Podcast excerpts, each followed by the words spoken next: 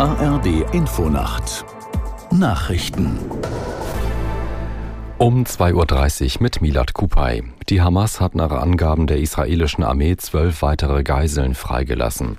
Laut Bundesaußenministerin Baerbock ist darunter auch eine Deutsche. Aus Tel Aviv Laura Gautkamp. Unter den Freigelassenen, allesamt weiblich, wie die Nachrichtenagentur AP berichtet, sollen zehn israelische und zwei ausländische Staatsangehörige sein.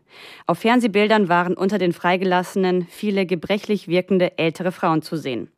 Zuvor hatte die Hamas erklärt, im Gegenzug für die angekündigten zehn israelischen Geiseln sollten 30 palästinensische Gefangene aus israelischen Gefängnissen freikommen. Es war bereits die fünfte Gruppe an Geiseln, die seit Beginn der Feuerpause am Freitag freikam. Die USA wollen sich dafür einsetzen, dass die vereinbarte Feuerpause zwischen Israel und der Hamas verlängert wird. Nach Angaben eines Regierungssprechers in Washington soll erreicht werden, dass alle in den Gazastreifen verschleppten Geiseln freikommen. Bislang gilt die Waffenruhe bis morgen früh. Auch die Außenminister der G7-Staaten haben erklärt, dass sie eine längere Feuerpause unterstützen.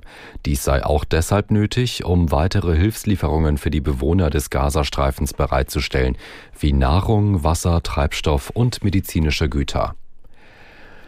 Das Bundesverfassungsgericht urteilt heute, ob die Wahlrechtsreform von 2020 verfassungsgemäß war.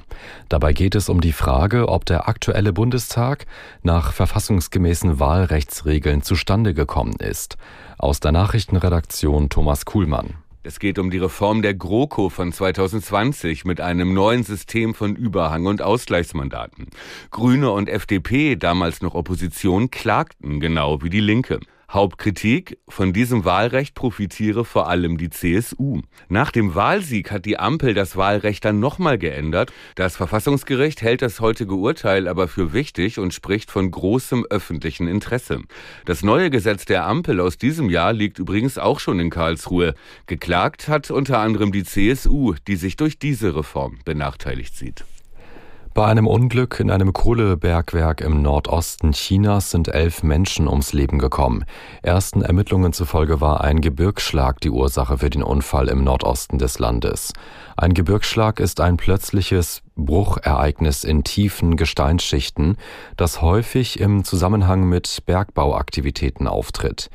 In China kommt es immer wieder zu schweren Unfällen in Bergwerken.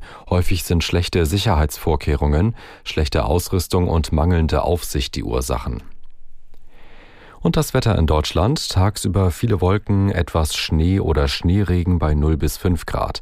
Am Donnerstag im Süden zum Teil kräftiger Schneefall, in der Mitte sonnig und im Norden mehr Wolken als Sonne, minus 2 bis plus 1 Grad. Am Freitag oft grau, im Süden wieder Schnee bei minus 4 bis plus 2 Grad. Es ist 2.33 Uhr.